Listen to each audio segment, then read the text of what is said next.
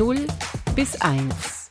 Der Podcast über disruptive Daten und Technologien in unserem Alltag. Krass, ja, das scheint ganz gut zu gehen.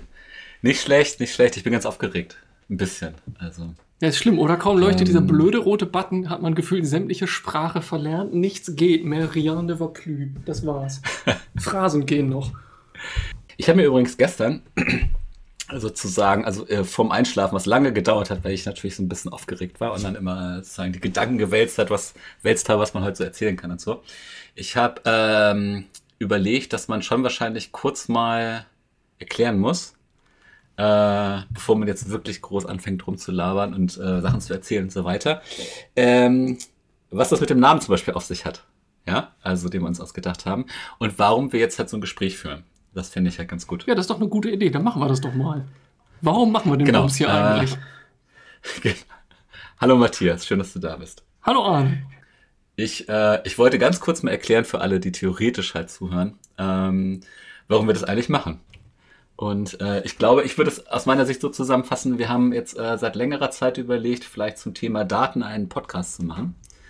Und haben es so ein bisschen immer um das Thema rumgedreht, ne? Und ähm, recherchiert und überlegt, welche Themen man macht und so weiter. Und dann äh, ging das aber nie so los. Ähm, weil es ja immer mit so Sachen ist, wenn man dann zu übertrieben irgendwie angeht, äh, dann geht es nicht los. Und dann, deswegen haben wir ja gedacht vor, ich glaube, nach knapp einer Woche oder so, ähm, wir fangen einfach mal an zu reden und gucken mal, was bei rauskommt. Ne? Genau, also wir haben das Ding so. mal solide tot gedacht.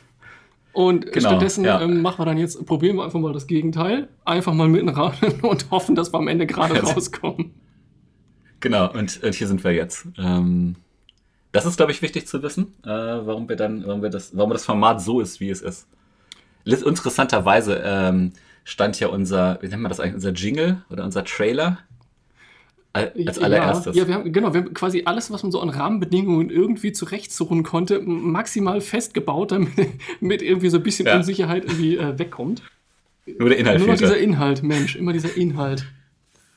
Ja, aber gucken, wie der sich ergibt. Ähm, das zweite, äh, was man wahrscheinlich sagen müsste, ist, ähm, warum hat dieser Name? Ich fände es interessant, dass jeder äh, vielleicht mal, vielleicht mal seine Sicht der Dinge, Dinge darauf erklärt. Möchtest du was zum Namen sagen, warum der so ist, wie er ist? Ja, vielleicht sagst du was zum Namen. Du bist ja mit der Idee um die Ecke gekommen und ich finde die super. Ich glaube, okay. du kriegst das irgendwie charmanter ja. erzählt. Äh, vielleicht kann ich ein bisschen was zum Kontext sagen. Also warum, warum überhaupt Daten? Weil also ein Podcast über Daten, das klingt ungefähr so griffig wie ein Podcast über Globalisierung. Alles und nichts. Aber das ist irgendwie schon auch so der Punkt. Ich glaube, das ist aus der Idee entstanden, dass wir beide uns ja nun irgendwie tagtäglich damit beschäftigen und teilweise auch sehr tief in Details einsteigen und trotz allem immer wieder und regelmäßig feststellen, boah, ist der Krams kompliziert. Und bei vielen Themen kann man sagen, so, das, das interessiert mich nicht, das tangiert mich in meinem Leben nicht, das funktioniert auch prima. Ich glaube, bei Daten geht, oder beim Thema Daten geht die Gleichung nicht ganz auf. Denn auch wenn es uns mhm. nicht ganz interessiert und wir uns vielleicht vieler Dinge auch gar nicht so bewusst sind, es hat trotzdem einen Einfluss darauf, was wir erleben. Und es wird dann, äh, so abstrakt wird es dann schnell greifbar, wenn es auf einmal wieder heißt, ups, Facebook hat 500 Millionen Nutzerdaten verloren oder irgendwo im Internet sind Kreditkartendaten aufgetaucht. Da wird das Thema auf einmal sehr schnell sehr konkret, wenn man überlegt, klaut mir gerade irgendjemand meine digitale Identität? Und insofern betrifft es schon irgendwie auch alle. Und irgendwie auch nicht. Und genauso dieses, dieses Feld dazwischen. Wo, wo betrifft es uns eigentlich wie? Ich finde, da sollte jeder mitreden können, weil es uns alle ja ähm, mehr oder weniger peripher was angeht. Und es macht halt einfach Spaß. So, man kann aus Daten geile Sachen machen und die, die bereichern unseren Alltag. Oder zumindest meinen Alltag signifikant. Und ich glaube, anderen geht es genauso. Und ich finde es cool, das mal so ein bisschen aufzudröseln und zu erzählen, worum es da so geht.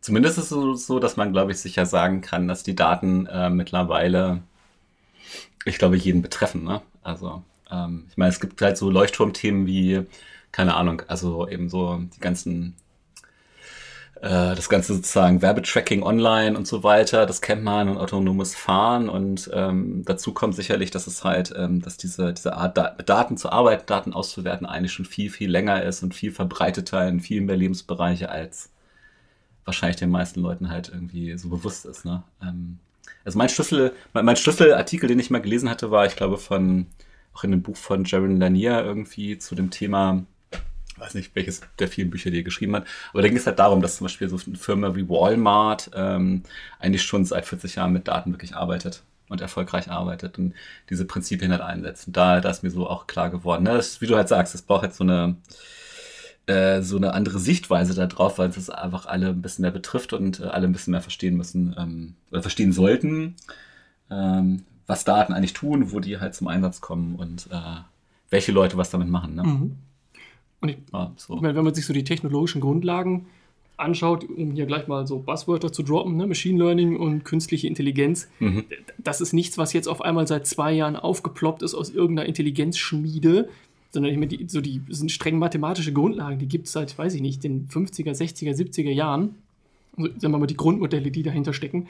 Es hat einfach jetzt in den Produkten, in denen es mittlerweile vorliegt, so eine gewisse Reife erreicht, dass es in der breiten Bevölkerung quasi kaum mehr merklich ankommt, weil es so einfach und so mhm. leichtgängig in Produkte einzubauen ist. Ja, ah, das ist richtig. Dann, äh, dann lass uns doch sozusagen nochmal, ähm, bevor wir vielleicht in eins unserer Lieblingsthemen einsteigen, was Daten angeht, nämlich die Musik vielleicht. also wir werden nicht über autonomes Fahren reden. Ich glaube, das macht, also das, das ist irgendwie, das kommt vielleicht nochmal später. Aber ich weiß nicht, ich könnte dazu nicht viel sagen im Moment. Und es ist, glaube ich, auch eigengegenwärtig. Ne? Ich meine, wenn du halt irgendwie so ein Branchenmedium aufmachst, dann ist halt gerade was Machine Learning angeht und so, ähm, natürlich autonomes Fahren immer ein großes Thema. Ähm, äh, Nochmal ganz kurz zum Namen vielleicht, ne? Äh, 0 bis 1. 0 bis 1. Es leitet sich so ein bisschen, also ich glaube, es gibt verschiedene ähm, äh, Sichtweisen darauf, warum der Name irgendwie gut passt, glaube ich, oder wann wir darauf gekommen sind. Äh, ursprünglich war der Gedanke, glaube ich mal, äh, wenn ich mich recht entsinne, dass ähm, 0 bis 1 ja von dem englischen One to Zero kommt. Und One to Zero ist ein äh, Zero to One, Entschuldigung, genau falsch rum. Spricht sich besser so rum. Also Zero to One ist ein interessantes Buch von Peter Thiel, äh, einer der beiden PayPal-Gründer ähm, von dem man halten kann, was man will. Aber der hat zumindest ein interessantes Buch geschrieben, Zero to One. Und Zero to One bezeichnet quasi, dass wenn du Innovation betreibst, es sein kann, dass du quasi von null, also es gibt das Modell, du gehst von null bis eins. Und das ist quasi jetzt mal ganz platt gesagt äh, die absolute Disruption. Ne? Du machst irgendwas, was noch nie da gewesen ist, äh, machst halt diesen Sprung von 0 bis 1. Was noch den charmanten Beigeschmack hat des äh, eben Digitalen. Ne? Also das ist ja, steht ja auch für 0 und 1 sozusagen für das, ähm, sag mal, für die Art, wie wir die Daten natürlich primär erfassen, nämlich digital. Und ähm, das fand ich sozusagen, oder ich glaube, wir fanden das alle beide ganz passend, äh, weil ich glaube, in dem Bereich, wenn man über Daten spricht, wir versuchen werden zu gucken, okay, wo gibt's wirklich diesen disruptiven Sprung auch? Ne? Also wo sagst du, in dieser Branche, in diesem Bereich wurden Daten eingeführt und seitdem laufen die Sachen wirklich grundsätzlich anders. Genau, also entweder, ähm, entweder eingeführt oder sie werden dann jetzt in einer Art und Weise genutzt, die unser tägliches Erleben signifikant verändert. Ob das bereichert oder ähm, beeinträchtigt, sei nochmal dahingestellt, aber auf jeden Fall, es hat einen nennenswerten genau. Einfluss. Und das andere Modell, um das quasi noch zu Ende zu bringen, das andere, äh, oder wo das anschließt, ist halt 1 bis 1000, das sagt man so, das bedeutet eben dieses, ähm, ich habe irgendwas und verbessere es quasi. Ne? Das ist sozusagen ein anderes Geschäftsmodell. Und ähm, also ich kann das, kann das Buch quasi, das ist auch nicht so dick, das kann man in ein paar Tagen mal durchballern. Äh, durchaus empfehlen, um in den Kopf von Peter Thiel zu kommen. Äh, man das möchte, man da wahrscheinlich auch, schon, auch, schnell wieder raus, aber ähm, das ist schon ganz interessant. Ich glaube, es äh, erklärt auch so ein bisschen so eine bestimmte Denk Denkweise so im Silicon Valley irgendwie, so dieses immer, es muss alles dis disruptiert werden und so weiter. Das ist schon ein bisschen schräg, aber äh, ja, es ist ein spannender Gedanke, dieses von, von 0 bis 1. Ähm, obwohl ich immer feststellen muss, also manchmal ist das ja so fließend, ne? Also wir hatten uns ja lange über diese Musiksache unterhalten, weil die irgendwie ja, also ich sag mal, ähm, glaube, ich, spreche da für uns beide, wir haben ja Musik noch auf verschiedensten äh, Kanälen irgendwie wahrgenommen, ne? Von der, ich sag mal, von, von der Kassette über die CD bis jetzt hin zum Streaming. Und ähm, ich finde, im Alltag fühlt sich das immer so äh, nicht wie ein großer Schritt an, weil das halt fließend geht. Ähm, aber jetzt, wenn man mal wirklich zurückblickt irgendwie und sagt, okay, wie höre ich halt auf Spotify Music, Musik und äh, wie habe ich das früher eigentlich gemacht, ähm, ist der Sprung schon relativ groß. Der Sprung ist gewaltig. Also ich habe, glaube ich, die Zeiten nicht mehr miterlebt, wo ich selber noch mit dem Kassettenrekorder am Radio hab, äh, gesessen habe und irgendwie über den Moderator geflucht habe, der mal wieder ins Ende des Liedes reinquasseln musste. Aber genau, seitdem schon die, die digitale Reise ähm, und vor allem vorher auch noch die analoge Reise in Gänze mitgenommen. Ja, das ist eine spannende Nummer, Spotify. Stellvertretend für, also man, man sagt gerne so Spotify, weil es der, der größte und bekannteste äh, Name mhm. ist, aber im Prinzip geht es ja eigentlich eher so um, die, um die, den Konsum von Musik und die Verbreitung von Musik. Und das hat sich, sagen wir mal, das, das Modell dahinter, natürlich getrieben durch technologische Möglichkeiten, hat sich ein bisschen verändert im Laufe der letzten Jahrzehnte, um es mal vorsichtig auszudrücken. Ja. Ja, ich finde sozusagen, also wenn man darüber nachdenkt, also so, ähm, ich glaube, instinktiv würde ich sagen, ja, Spotify ist halt wie so eine, so eine endlicher CD-Laden, ne, wo du reingehst und dir irgendwie alles mal anhören kannst.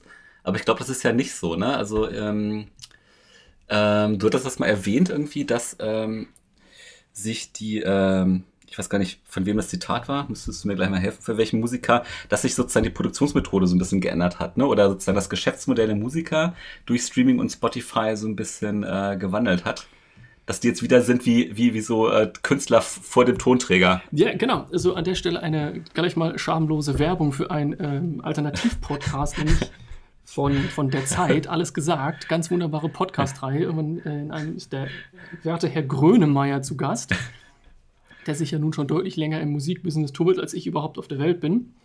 Und er hat, er hat da viele interessante Dinge zu, zu sagen, auch weil er natürlich als, als aktiver Künstler das nochmal ganz anders sieht. Und er hat Genau, er hat dann das äh, Zitat von Chili Gonzales gebracht, so ein, ein franco-kanadischer Pianist, der dann ähm, gesagt hat, im Prinzip sind die Möglichkeiten wie, mittlerweile wieder so wie, wie zu, zu, den Anfängen, wo es überhaupt Platten gab, dass man im Wesentlichen vor mhm. allen Dingen mit Live-Musik Geld verdienen kann. So, früher war es dann eher, weil es überhaupt so wenig Tonträger gab, dass es noch kein Medium war, womit man so viel Geld verdienen konnte. Mittlerweile ist ähm, Musik jenseits der Live-Musik quasi so inflationär verfügbar dass man damit aus, aus den Gründen eben kaum mehr Geld verdienen kann. Ich glaube, so kann man es ganz gut zusammenfassen. Ja, was aber schräg ist, ne? weil im Grunde würde ich sagen, also wenn ich jetzt meinen Spotify-Account halt aufmache, finde ich jeden Künstler, den ich jemals gehört habe, quasi wieder, also wirklich mit wenigen Ausnahmen.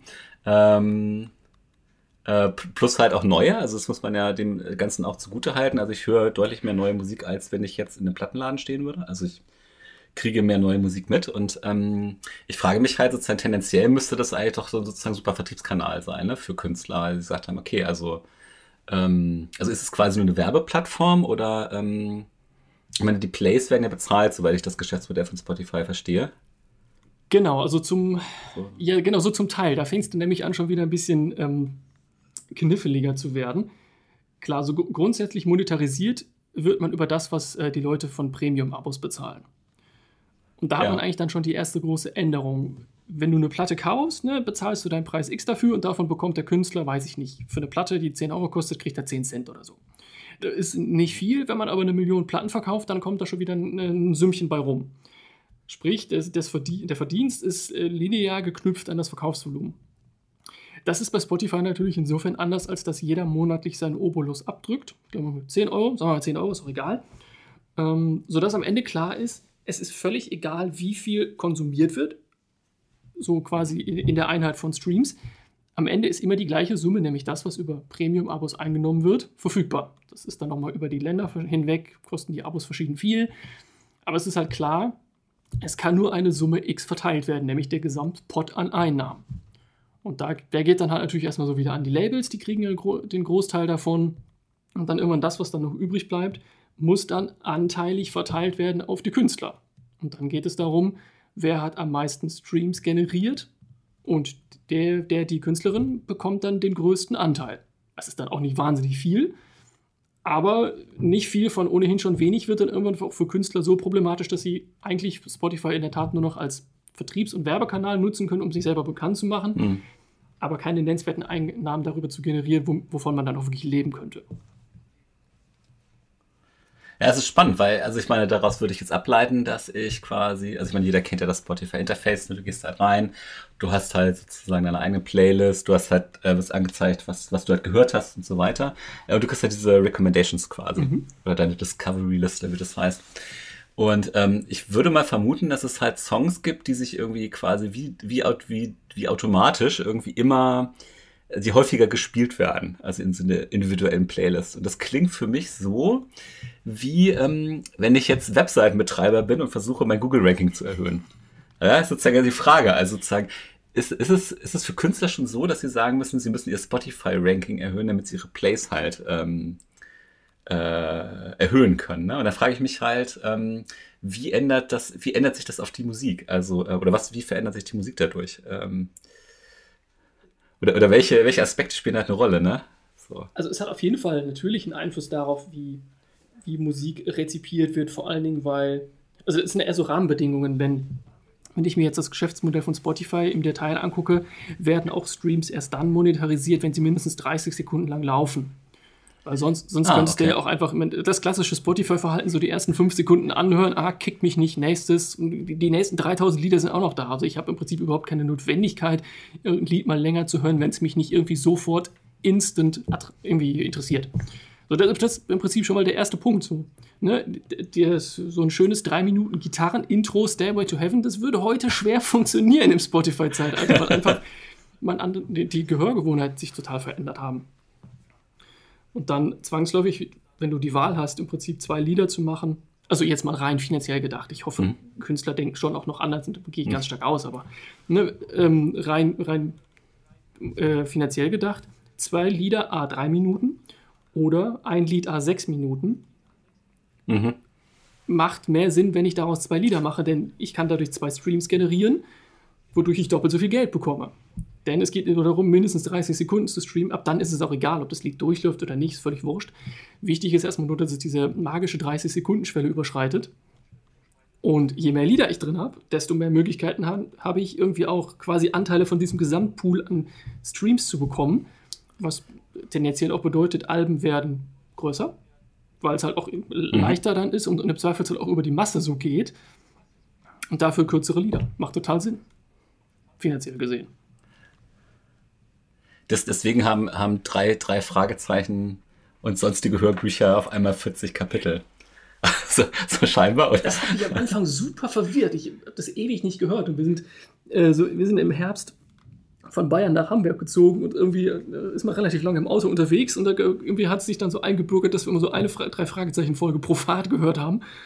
Und irgendwann gucke ich dann so aufs Autodisplay und denke irgendwie, weiß ich nicht, drei Fragezeichen Teil 47. Ich gucke nicht richtig, was ist denn hier los? Der Teil 47 ist aber auch nur eine Minute 27 lang. Ja, gut, klar. Dann erklärt sich dass man da vielleicht nicht eine Folge mit 47 Minuten Spielzeit laufen lässt. Das macht halt in dem Sinne überhaupt keinen Sinn. Aber das ist interessant, ne? Also ich meine, man könnte ja jetzt so argumentieren, dadurch, dass äh, Spotify diesen einen, ich sag mal, Datenpunkt gesetzt hat, äh, zu sagen, okay, also geht der Play länger als die 30 Sekunden, dann werte ich das halt irgendwie als, ich habe den ganzen Song mhm. gehört. Ähm, es ist ja erstmal relativ artifiziell, ne? Also ich meine, es ist halt, normalerweise würde man ja sagen, okay, also das hängt auch ein bisschen von der Musik halt ab, ne? Also nach wie vielen Sekunden ich halt weiß, ob mir dieser Song gefällt. Also ähm, äh, ein Beispiel aus der alten Zeit wäre, okay, also ich habe halt eine, stehe im Plattenladen, höre mir eine Metal-Platte an und eine Klassikplatte und wahrscheinlich, um immer reinzuhören, brauche ich je nach Musikart schon ein bisschen anders, um mir ein Bild zu machen, oder ein bisschen mhm. länger oder ein bisschen kürzer mir ein Bild zu machen, irgendwie, ob das was für mich ist. Aber das ist ja da völlig entkoppelt. Ne? Also es gibt dann quasi einen Datenpunkt, 30 Sekunden für alle Genres scheinbar, ähm, und der wird gemessen. Und jetzt müssen sich alle quasi so ein bisschen danach richten, ähm, ob dieser Play halt zählt oder nicht. Ne? Das ist eigentlich eine relativ artifizielle äh, Geschichte, finde ich. Aber scheinbar ist es so, dass es äh, Einfluss auf, äh, auf die Art hat, wie dann ähm, Musik zum Teil strukturiert ist. Ne? Es ist total stumpf, weil es halt nichts mehr mit dem zu tun hat, worum es dem Inhalt eigentlich geht. Das ist ja überhaupt, hat ja mit Ästhetik oder irgendwie künstlerischem Empfinden überhaupt nichts mehr zu tun. Sondern da geht es dann einfach nur noch um, um, um technische Messbarkeit, da geht es um ein Geschäftsmodell und irgendwie um, um Geld. So. Was, was glaubst du, was Spotify halt noch misst? Also ich, ich frage mich das immer, ne? Also äh, im Sinne von, okay, wie kannst du halt Ähnlichkeiten zwischen Alben halt generieren? Ne? Also im Sinne von, äh, sind die Vorschläge, die ich bekomme, sind das Sachen, die ähm, ich sag mal, sozusagen auf der Community basieren. Ne? Also Leute, die das, diese, die diese Musik hören, die ich gerade gehört habe, hören tendenziell auch andere Musik, die ich zum Beispiel noch nicht gehört habe, deswegen kriege ich sie vorgeschlagen. Ähm, oder ist es sogar schon so, dass sie quasi, ähm, ich sag mal, die Musik tiefer analysieren und sagen, okay, also es hat so und so viel Beats per Minute, es hat die und die Klangfarbe, also das ist, wäre halt interessant. Oder Arne hört halt immer ähm, morgens immer eher so Musik und abends immer eher so Musik und je nachdem, wenn er seine Playlist. Äh, also es wäre interessant mal rauszufinden, äh, was Spotify so generell für Datenpunkte einsammelt. Was wahrscheinlich geheim sein wird, vermute ich mal. Oder irgendwie so ein bisschen Betriebsgeheime.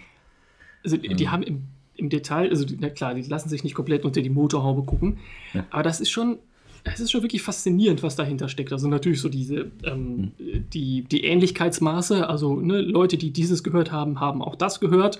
Das mhm. ist so das, ich glaube, das, das Einfachste, was man irgendwie machen kann. Aber dann gibt es dahinter noch eine total abgefahrene Logik. Ähm, Lieder im Hinblick auf bestimmte Kategorien, also Tempo, irgendwie emotionale Valenz, mhm. Tanzbarkeit oder so, hin zu, ähm, bewerten dass man dann einfach auch also schaut, mhm. Ähnlichkeit besteht deshalb, weil innerhalb bestimmter Kategorien ähnliche Ausprägungen vorliegen. Aber es gibt, also wie genau das funktioniert, weiß ich nicht, dass sie sich ähm, quasi das, die Wellen, also wenn man sich ähm, Musik als Wellenform anschaut, dass sie halt die Frequenzen analysieren mhm. und dadurch Ähnlichkeiten feststellen oder dass sie, ich weiß nicht, ob sie das immer noch machen, das haben sie mal gemacht, dass sie quasi ähm, sich Social Media Content angeschaut haben, also worüber sprechen Leute, wenn sie bestimmte Bands, bestimmte Lieder erwähnen und welche andere Themen ah. fallen vielleicht noch in dem Kontext, um auch ähm, quasi Ähnlichkeiten über die, die Kommunikation über Musik festzustellen. Und das alles dann irgendwie zu verwurschteln in einem Modell, was mir dann morgens sagt, Heimat hier ist, hier ist dein Mix der Woche und hier ist zusätzlich noch deine 23 anderen Radios. Das mit dem, also das ist interessant. Also das muss ich kurz mal irgendwie, da muss ich mal kurz die Frage stellen, weil endlich, wenn sie halt den, also wie über Musik gesprochen wird, äh, quasi auch noch irgendwie integrieren und dadurch jetzt eine Empfehlung äh, ja quasi aussprechen. Äh, das ist mir gar nicht so bewusst geworden. Heißt das ja quasi, dass sie eigentlich auch nicht nur die Musikindustrie als solches irgendwie umkrempeln, sondern fast auch schon so ein bisschen so die Musik äh, Journalismusindustrie, ne? Also ich meine, früher hattest du halt irgendwie Zeitungen, die halt darüber geschrieben haben, was ein gutes mhm. Album ist. Und ähm, das scheint, das war mir gar nicht so bewusst, ne, aber es scheint ja theoretisch dann auch so sein zu können, dass sie im Grunde genommen diese Funktion, dass halt Leute dir Musik empfehlen, auf bestimmten Grundlagen, da irgendwie auch schon wieder sozusagen dis disruptieren, wenn das das richtige Verb dafür ist.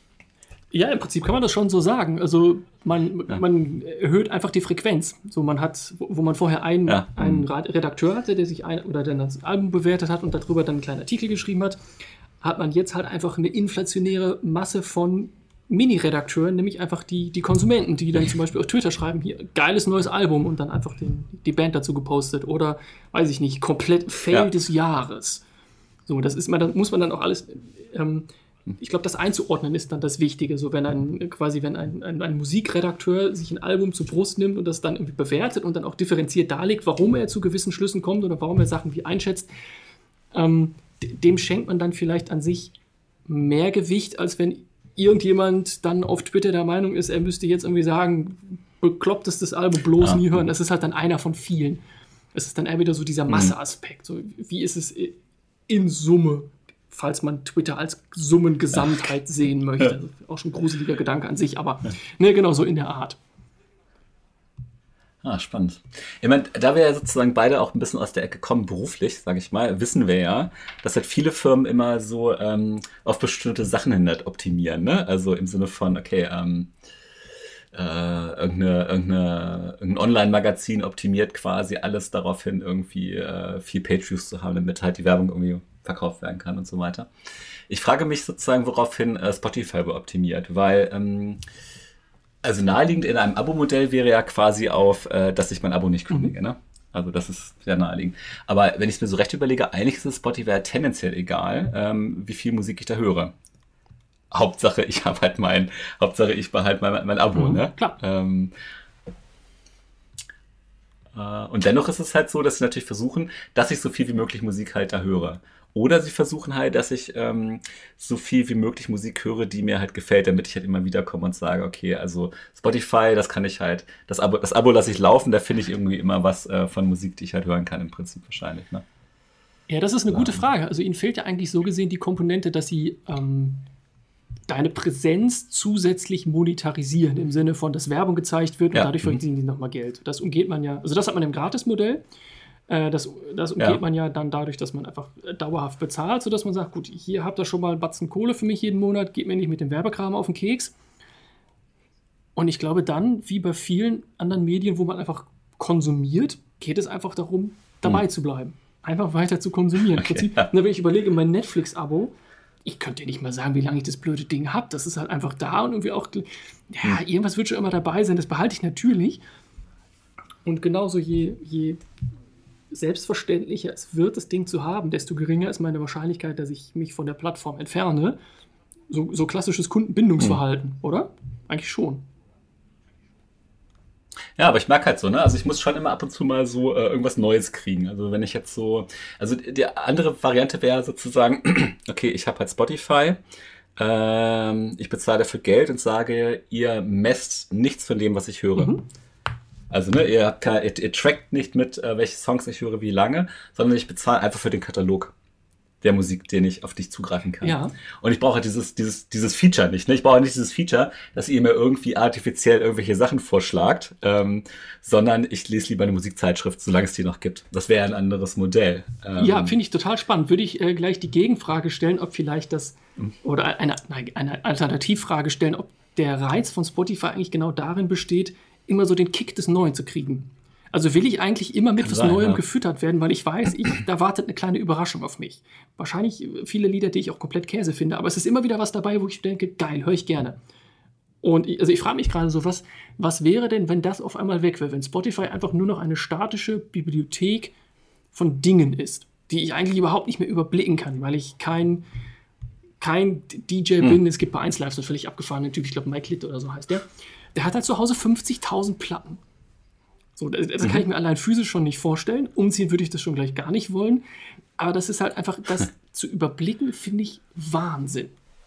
Und eigentlich möchte ich ja, das ist ja der, der Reiz, so das Angenehme an Spotify, dass ich das blöde Ding halt einfach anmache und irgendwie kennt es mich und spuckt mir dann Sachen hin, die ich einfach cool finde. So maximal bequem und faul. Aber äh, okay. Also das heißt sozusagen, du hast kein, also äh, das können wir mal fragen, hast du ein Problem damit, dass Spotify trackt, welche Musik du hörst? und wann und welche und so weiter. Nö. Okay. Aber auch weil ich, ah, also äh, vielleicht äh, präzisiere ich das, äh, ich bilde mir ein, das unter Kontrolle zu haben, was ich an Informationen da über mich teile. Vielleicht liegt es daran, dass ich nicht so genau weiß, was die Spotify-App zusätzlich noch alles für Daten absaugt. Ich glaube, dann hätte ich da eine etwas andere Meinung zu. Na, aber wenn man das, selbst wenn man das über das ähm, anonyme Webinterface macht, so, da kriegt es vielleicht deine API mit, weißt du, hockst in der Stadt, aber ansonsten mhm. ist es relativ überschaubar. Und die spannende Frage ist ja immer, ne, es ist immer so eine Art Deal, die man eingeht. Ich gebe dir Daten und du gibst mir mhm. dann was dafür zurück. So, bei, mhm. bei anderen Plattformen weiß ich nicht. Zum Beispiel bei Facebook finde ich, ist das ein ziemlich beschissener Deal. Aber bei Spotify, mhm. finde ich, kann man das schon anders argumentieren, weil die Menge an Daten, die ich, oder das, was ich an Daten und Informationen von mir abgebe, ist ja, dass ich sage, das Lied gefällt mir, das Lied gefällt mir nicht. Und das tue ich entweder, wenn ich dieses Herzchen im Sinne von, von Like, ne, klassisch abgebe, mhm. oder ich höre es halt mhm. einfach lang genug. Das ist dann in der internen Logik einfach mal gleich gemacht. Und also ich, ich weiß nicht, wie du das empfindest, aber ich persönlich finde das einen fairen Deal zu sagen, ich, ich sage dir, welches Lied dir, mir gefällt, weil ich davon ausgehen kann, dass ja. du mir dann nächste Woche wieder andere Sachen präsentierst, die ich noch nicht kenne und wo ich mich freue, dass ich sie entdecken kann. Also ich glaube, das, das also ja, ich würde, ich gehe das ja quasi auch ein. Ich finde es eigentlich auch ganz gut. Ähm, der Kritikpunkt wäre so, ähm, dass du, äh, du kannst es ja nicht beeinflussen. Ne? Also es gibt ja, glaube ich, soweit ich weiß, nirgendwo einen Punkt, wo du sagst, okay, ähm, das sind zwar die Songs, die ich höre, aber tendenziell äh, sehe ich mich quasi musikmäßig eher so und so äh, eingeordnet. Also du kannst, hast keinen Überblick und eigentlich auch keine Transparenz darüber, äh, wie du im Spotify-Modell äh, sozusagen berechnet wirst. Ne? Also ich wüsste jetzt nicht, ähm, als, als wie mich Spotify einordnet. Das würde ich gerne mal ja. sehen. Äh, weil ich finde, gerade bei Musik ist es halt, also ich, ich sehe da zwei Sachen eben. Das eine ist, dass du dich äh, schon auch mit Musik halt ausdrückst. Das war schon immer so. Glaub, finde ich so, ne? Also die Mixtapes, die du halt ähm, verschenkt hast, das war immer so ein bisschen so Ausdrucksweise. Und ich finde, das hat auch viel zu Musik hören äh, dazugehört. Jetzt kannst du es zwar auch so mit so geteilten Playlists machen, dass ich sage, hier komm, ich schicke dir mal eine coole Playlist drüber auf Spotify, aber ich habe das Gefühl, dass jetzt eher die Musik für dich halt ausgesucht mhm. wird. Das ist okay, weil das halt convenient ist, aber ich finde, es nimmt auch so ein bisschen, was ich so von diesem ganzen Spirit sozusagen des Musikhörens halt weg. Äh, und das andere ist, also das ist eigentlich der viel größere Kritikpunkt, dass ich sage, ähm, weil ich das Modell nicht durchschauen kann, ähm, kann ich nie sicher sein, dass mir wirklich was Neues vorgeschlagen wird oder ob ich mich immer mehr in so eine bestimmte Bubble halt irgendwie bewege. Ne? Also, ähm, dass ich sage, okay, also seltsamerweise kriege ich jetzt immer mehr so Down-Tempo-Elektronik-Kram irgendwie in meine Playlist gespielt. Äh, ich weiß nicht, woran es liegt. Ähm, vielleicht, weil jetzt wieder Sommer wird und die denken, man sitzt dann halt draußen und hört halt so Dudelmusik oder so. Äh, oder ob es wirklich so ist, dass das halt scheinbar nach Spotify meine Musik ist. Und dadurch, dass es so intransparent ist, finde ich das immer so ein bisschen, äh, bisschen schwierig einfach, ob das wirklich die beste Methode ist. Oder ob es nicht besser wäre, so eine Art, ähm, also mehr so eine Mischung aus allen Sachen zu machen. Zum Beispiel, dass du auch zum Beispiel wirklich kuratierte Dinge hast, kuratierte Playlist. So, wo du aktiv äh, dich äh, sozusagen das halt ja, kannst. Ja, finde ich einen spannenden Gedanken. Lass uns den kurz aufteilen. Einmal ähm, die Komponente quasi die, die, der kritische Gedanke bei und hinter Musik. Denn der finde ich definitiv, Aha. der wird durch dieses sehr vereinheitlichende Modell relativ platt gemacht. Und der andere ist so, wie, wie sieht mein digitaler Abdruck eigentlich aus? Und da stimme ich dir total zu. Mhm. Ich merke das dann aber bei meins Mixes der Woche die, die, sind sehr stark beeinflusst von dem, was ich so zuletzt gehört habe. Und das, was ich zuletzt gehört habe, ist natürlich mhm. sehr stark von dem beeinflusst, was ich präsentiert bekomme. Also da beißt sich die Katze dann so ein bisschen mhm. wieder selbst in den Schwanz. Und ja also ich, meine ganz subjektive Wahrnehmung ist, wenn ich dann weiß, ich möchte gerne mal wieder was anderes hören, so dann, dann muss man so Holzhammermäßig einfach mal ein paar Lieder, die vielleicht in einem komplett anderen Genre liegen, sozusagen. So, ich habe jetzt zuletzt irgendwie so viel Jazz-Pop gehört, ich habe jetzt mal irgendwie wieder Bock auf Metal oder auf was Elektronisches, dann halt einfach stumpf mal wieder ein paar elektronische Sachen anklicken, dass der blöde Algorithmus mitkriegt, ah, da ist gerade Interesse an was Neuem, den, den könnte ich mal wieder mit was anderem füttern. Das ist in der Tat relativ mhm. unbefriedigend, finde ich. Da wäre eigentlich so eine Komponente ganz geil zu oder ja, ganz offensichtlich fehlt dem Modell dann so etwas die Differenzierung. So, also wie komplex und wie facettenreich kann ein Interessenmodell sein? Und ich glaube, das ist noch sehr, oder das wirkt dann noch verhältnismäßig äh, wenig dimensional. Auf jeden Fall weniger dimensional als das, äh, also als das, was ich so in mir rumtrage an, an Interessen und an Stimmungen, was ich irgendwie auch beruhigend finde. Das finde ich mhm. schon creepy, wenn das ein so, so ein lernendes Modell an sich schon erschöpfend erfassen könnte. Okay, das stimmt.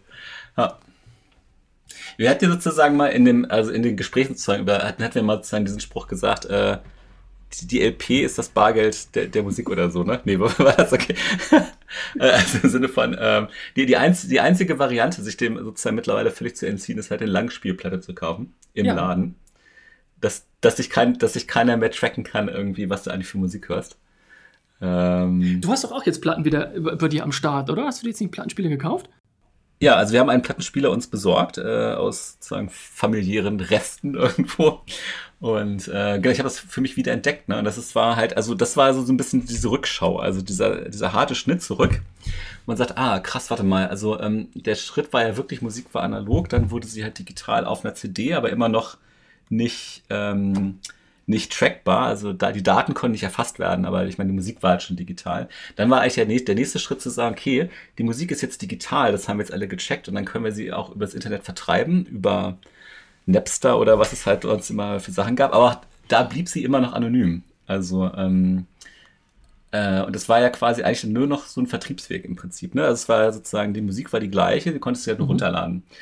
Und ähm, ich würde mal vermuten, dass das mit dem, äh, als der iPod so aufkam und damit ja eigentlich auch, also der iPod ist ja nicht der iPod an sich, sondern eben auch mit dem iTunes Store und so weiter, ähm, war das, glaube ich, auch so. Es war ja quasi einfach nur ein Vertriebsweg. Und ich glaube, mit diesen Streaming-Plattformen, wo diese Datenkomponente mit reingekommen ist, das war wirklich ein krasser, krasser Bruch, den ich jetzt eben erkannt habe, als ich wieder eine LP hatte, weil die, die kam mit der Post.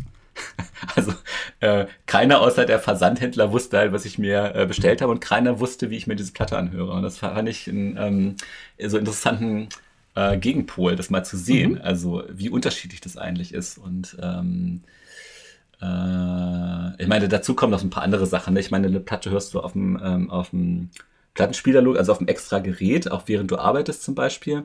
Äh, Spotify läuft ja tendenziell auf dem gleichen Gerät, auf dem du zum Beispiel irgendwie ähm, halt eben arbeitest, ne, auf deinem Computer. So. Oder auf deinem Telefon. Das hast du halt eben auch immer dabei. Also das ist halt eben auch so ein anderer Punkt. Ne? Also die, ähm, die Art, wie du Musik konsumierst, sozusagen, ist halt äh, mit diesen Streaming-Diensten, glaube ich, auch so Also sagt man, es gibt keinen Bruch mehr, ne? Also du kannst es eigentlich, du hörst das Album auf dem Rechner an, gehst raus, irgendwie, weil du halt irgendwie einkaufen musst und hörst das Album weiter auf deinem Handy. Und ähm, Spotify kriegt das dann eben alles mit. So, genau, im Prinzip wird das ja auf die Spitze getrieben. Jetzt, ähm, wenn du dich jetzt so wie ich in einem ähm, Apple-Ökosystem bewegst, dass die neueste, also die, die aktuelle Generation der AirPods quasi nicht mal mehr umgestöpselt werden müssen. Du musst nicht mal mehr sagen, mit welchem Gerät du verbinden ja. werden möchtest, sondern sie merken automatisch, wo gerade Signal herkommt und connecten sich. Dass du absolut maximal bequem nichts mehr machen musst. Du wechselst einfach nur den Apparat und machst dein Ding. Hm. Ja. Und ich finde sozusagen durch diese RP wird wirklich so ein bisschen deutlich. Also das ist, glaube ich, wirklich der, der Punkt, der mir dann aufgefallen ist, dass man sagen kann, in der Rückschau wie krass ist das eigentlich, dass man misst, was Leute für Musik hören. Also, dass man das halt sozusagen aufzeichnet. Ne? Also, die, also das ist wirklich eigentlich äh, eine echt schräge Sache, dass es eine, eine Firma gibt, die halt äh, im Grunde genommen ja guckt, ob du einen bestimmten Song 30 Sekunden lang gehört hast. Ja, absolut. Ähm, Wie ist es ja auch total absurd, dass man etwas so sowas, sowas Filigranes wie Ästhetik versucht, in ein Korsett von mhm. Zahlen mhm. und Abstraktionen zu pressen, was ja an und für sich ist ja an und für sich totaler Quatsch, das kann ja gar nicht funktionieren. Und trotzdem ist es verdammt erfolgreich. Aber was ich interessant finde, ja, wo wir gerade uns auch über LPs unterhalten haben, ähm, mhm. die Nachfrage nach LPs steigt rasant. Das ist immer noch verhältnismäßig ein kleiner Anteil. Ah, okay. Die CD, die hat Aha. sich mittlerweile relativ erübrigt, weil wofür auch. Aber Trotzdem steigt die Nachfrage nach LPs. Also wenn Alben ähm, mehr als nur digital erscheinen, dann ist die Wahrscheinlichkeit groß, dass es davon noch eine Platte gibt. Und das sagt ja mhm. aber auch noch, dass da mehr Interesse besteht als nur dieses, ich nenne es jetzt mal eher oberflächliche Wegkonsumieren von Inhalt. So, denn es ist was anderes, ob ich, das, ob ich mir Spotify anmache und einfach mal eben 33 Lieder durchzappe oder ob ich ne, erstmal die Platte aus dem Cover hole, Player aufmache, runterlege, mhm. anmache. Mhm. Allein bis ich dann sitze und Musik läuft, ist schon wieder fünf Minuten vergangen. Ist aber irgendwie auch ein cooles Ritual. So, und wenn die dann einmal läuft, dann werde ich einen Dive tun und nach 20 Sekunden aufstehen und zum nächsten Lied wechseln.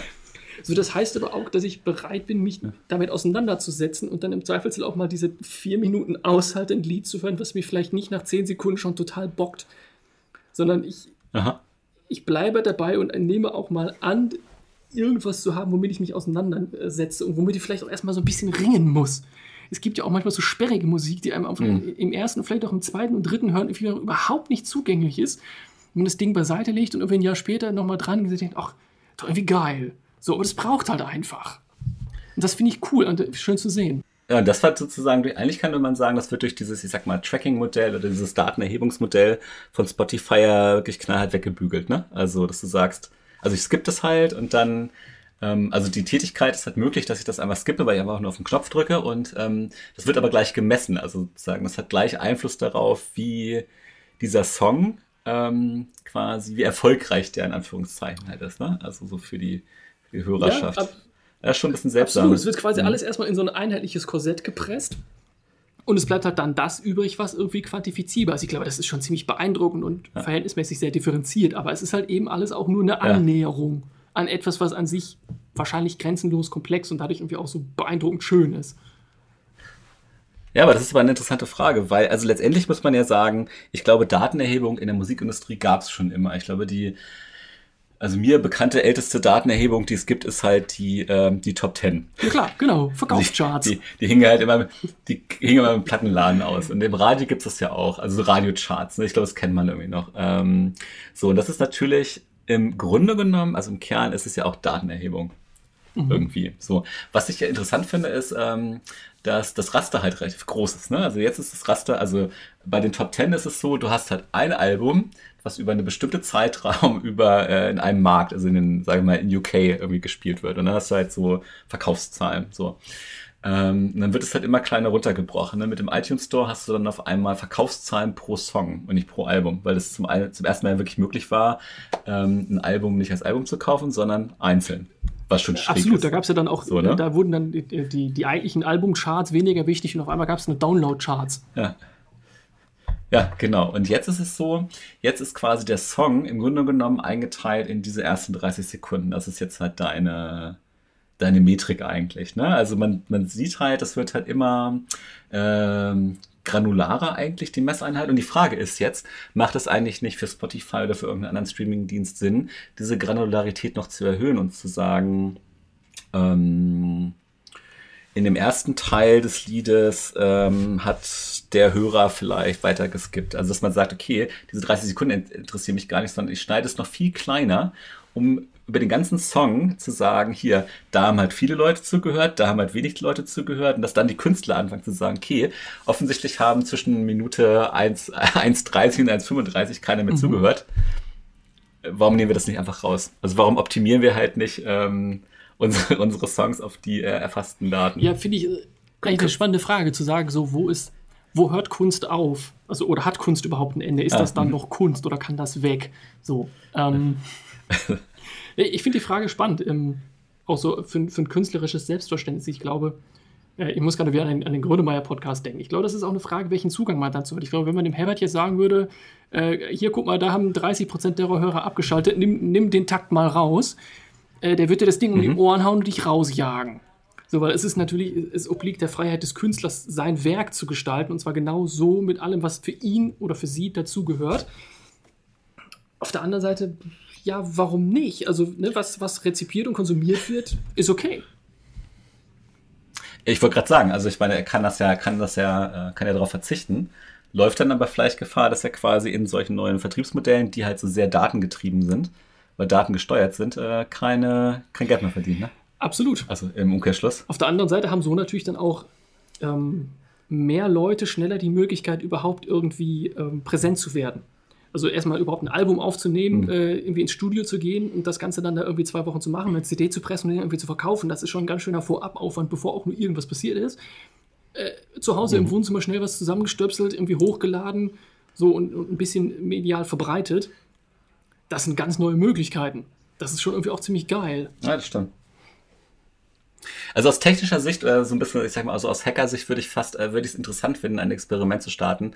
Äh, wie würde ein, wie würde ein Song klingen, der optimal auf die äh, Spotify-Metriken und äh, sozusagen zugeschnitten ist, ja? Also wenn du, wenn du, wenn man verstehen würde, wie das Spotify-Modell arbeitet, also was sozusagen, ähm, nach welchen Kriterien es halt äh, an die meisten Leute bekannt gemacht werden würde, wie der Song klingen würde, den du darauf schreiben Ja, finde ich geil. Hast du spontane Vermutung? Ich habe nämlich eine Idee im Kopf. okay, also nee, ich, äh, ich könnte nichts sagen, aber schieß Na, ich los. Könnte mir, also ich könnte mir verschiedene Sachen vorstellen. Also zum einen ist die Frage, würde er mir gefallen oder würde mir nicht gefallen? Weiß ich nicht. Entweder könnte ich mir vorstellen, ist es so, was, so komplett Käse, weil es einfach null irgendwie speziell ist. Ähm, weil so die, die Vorstellung, die ich davon gerade im Kopf habe, das ist so absolut generisch, der, der Durchschnitt aller Durchschnitte. Also das ist, was, mhm. was sind Aspekte, ja. die in den meisten oder in Liedern vorkommen, die die, die meisten Leute toll finden. Also in, in Form von Rhythmus und weiß ich nicht, Harmonik, äh, weiß ich nicht, so die, die ganzen Kriterien. Und wenn man von allem immer nur die Mitte nimmt, kann man das natürlich perfekt auf den ähm, mhm. auf maximale Konsumierbarkeit hin ausrichten. Aber es ist die Frage, ob die, diese Konsumierbarkeit wirklich nur aus dieser gemittelten Ästhetik entsteht oder ob es eigentlich doch noch komplexer ist und die, diese Nuancen rechts und links davon eigentlich das sind, was am Ende dafür sorgen, dass man dabei bleibt oder dass es, dass es einen vielleicht oh Gott, im schlimmsten Fall sogar noch berührt, weil es ein schönes Lied ist oder irgendwie im allerschlimmsten Fall auch noch irgendwie, weiß ich nicht, einen geistreichen Text hat. Fände ich total spannend. Das wäre so meine, meine Sorge vielleicht schon einfach, dass es ja so ein, ein rein maschinell abstrahiertes Mittelmaß ist.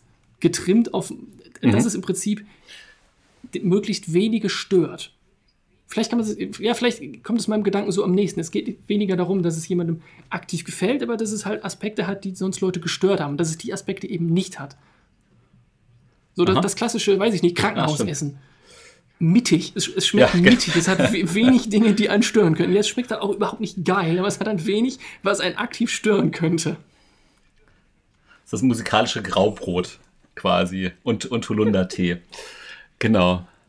Jetzt ist mir doch noch eine Sache eingefallen, was man auch sagen könnte. Ich meine, eine andere Variante wäre ja zu sagen, ich kriege, ähm, also die nächste Evolutionsstufe von Spotify, sozusagen ihr, ähm, ihr 1 zu 1000 könnte sein, zu sagen, okay, äh, ich habe jetzt so viel individuelle Daten über meine einzelnen äh, Hörer oder Nutzer halt gesammelt, dass ich ihnen individualisierte Musik halt generiere. Autogenerierte ja? Musik, also geil, sozusagen ja. ist es halt Ja, autogenerierte Musik. Also es ist, äh, ich glaube, das ist schon ein Thema, was äh, eigentlich in der Musik sehr schon eigentlich auch lange Thema ist, ähm, so generell. Ne? Also wie kannst du Musik irgendwie mal, künstlicher oder artifizieller herstellen, aber dass man wirklich sagt, okay, also du hast eine Zuhörerschaft von mhm. 1 im Prinzip für deinen Song und äh, das wäre mal interessant, äh, weil im Prinzip wäre es ja wahrscheinlich möglich zu sagen, also Arne macht jetzt seinen Rechner, das ist jetzt halt irgendwie, das Wetter ist ganz okay und wahrscheinlich hört er jetzt gerne Musik mit der, mit der, mit den Beats per Minute und so weiter und der Tonalität und so weiter.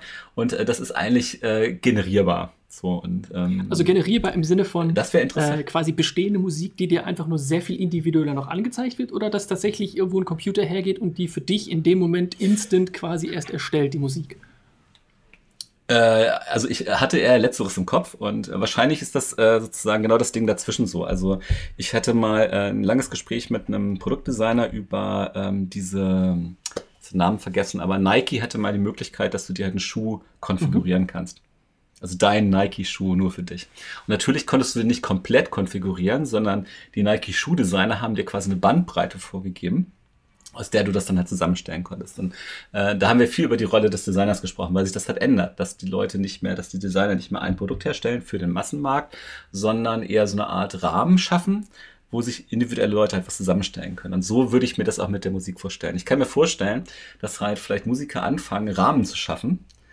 Äh, und dann wird aus diesem Rahmen für mich halt quasi in dem Moment individualisiert irgendwas zusammengestellt. Das, das wäre, glaube ich, eine Variante, die ich mir vorstellen Ja, ist vielleicht gar nicht so, also, ja, ist natürlich jetzt schon äh, ein abstrakter Weg, aber wenn ich jetzt gerade daran denke, wie so Musik produziert wird und ein, äh, ein zentrales Element davon sind immer sogenannte Sample Libraries.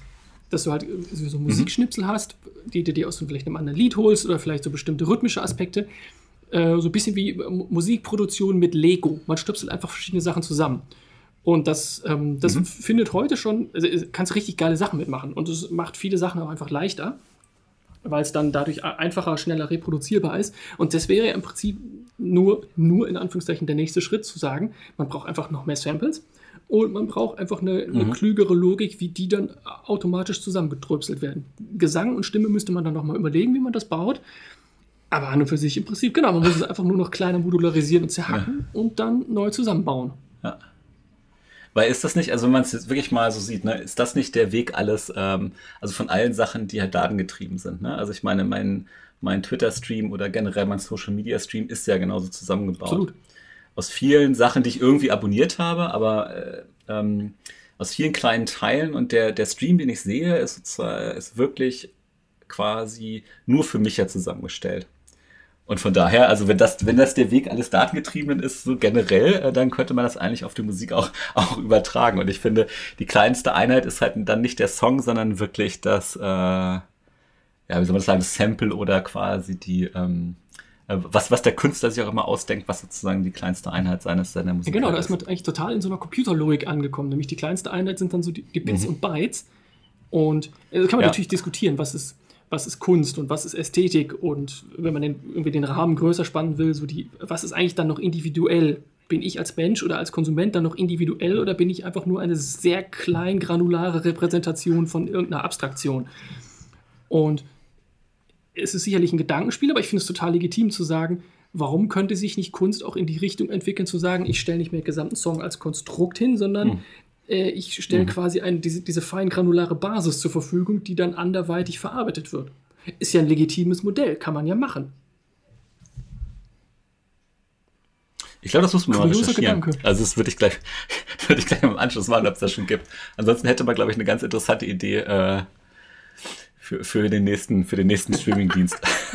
Also, falls da draußen jemand Ideen hatte, wir würden uns äh, da als Lizenzgeber durchaus zur Verfügung stellen. genau. Ich fand das war, war sehr interessant. Ich hätte mir vorgestellt, das habe ich aber gestern, äh, als ich ähm, vorm Einschlafen noch lange über den Podcast nachgedacht habe, nicht mehr geschafft. Ähm, es bräuchte jetzt noch so eine Buch, so eine Buchempfehlung zum Thema. Da habe ich aber leider gerade keine. Meinst du, weil wir hier so völlig künstlich intelligentisierte Dinge von uns geben, dass es jetzt dann zum Abschluss noch eine gute Buchempfehlung braucht? Ich glaube, es gibt ein gutes Buch dazu. Ähm, ich muss gestehen, das steht bei mir auch im Regal. Äh, ich habe es aber noch nicht gelesen. Ich werde das, glaube ich, gleich mal nachholen, nach, äh, vielleicht. Ich werde mal kurz gucken, ob ich den Titel finde. Dann können wir doch, oder kann ich doch jetzt wunderbar ähm. sagen, das, was ich sonst in den Podcasts immer so lustig finde. Den Link dazu packen wir in die Show Notes. Genau, wenn, wenn wir dann, äh, wenn wir dann irgendwo einen Platz haben, wo wir die Show Notes halt hinschreiben, aber sonst, genau, korrekt. Das wäre richtig. Ähm, also, soweit ich weiß. Ah, hier, genau. Also, der Autor ist David Byrne von den Talking Heads. Die Älteren unter uns werden das noch kennen. Also durchaus eine absolute Musiklegende. Ich glaube auch, äh, was, was die Art über Musik nachzudenken angeht, ähm, wirklich ein cooler Typ. Und der hat ein Buch geschrieben, ähm, How Music Works. Ich bin mir aber leider um des Inhalts nicht ganz sicher, aber ich werde, glaube ich, nachher mal reingucken.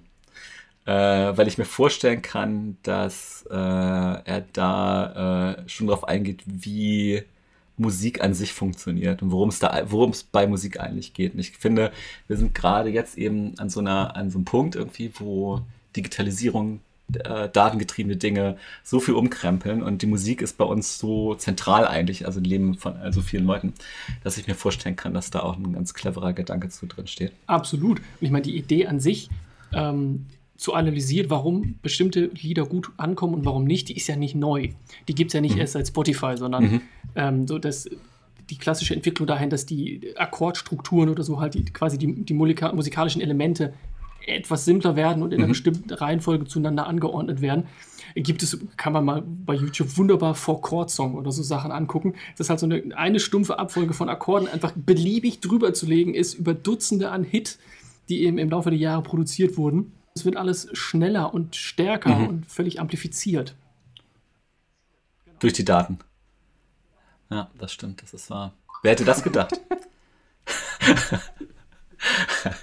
und äh, dabei ging es noch nicht mehr um autonomes Fahren. Dann machen wir dann nächste Woche. Ähm, oder, oder die Das Woche machen wir nächste Woche, genau. Ja.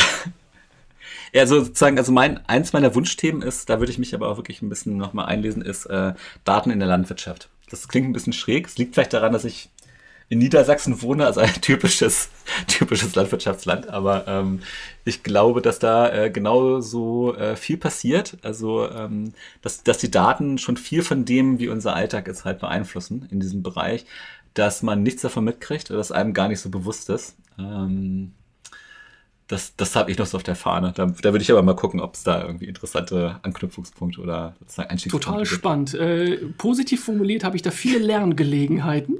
Kenne ich mich noch so überhaupt nicht mit aus. Okay. Aber ich glaube, das macht ja auch, oder so, könnte, soll so ein bisschen den Charme unseres Podcasts auszumachen, mal so hinter die Fassade zu gucken mhm. und zu verstehen, was steckt denn eigentlich da drin und in welcher Art und Weise sorgen bereits Daten im allerweitesten Sinne dafür, dass die Dinge so sind, wie sie wie wir sie aktuell schon eigentlich völlig selbstverständlich wahrnehmen. Ja, so ist es. Cool. Ein gutes Schlusswort. Dann vielen Dank, Arne. Es war mir einfach Vielen Dank, Matthias. Gespannt. Und dann hören wir uns in der nächsten Folge. Bis dann. Ciao. Ciao.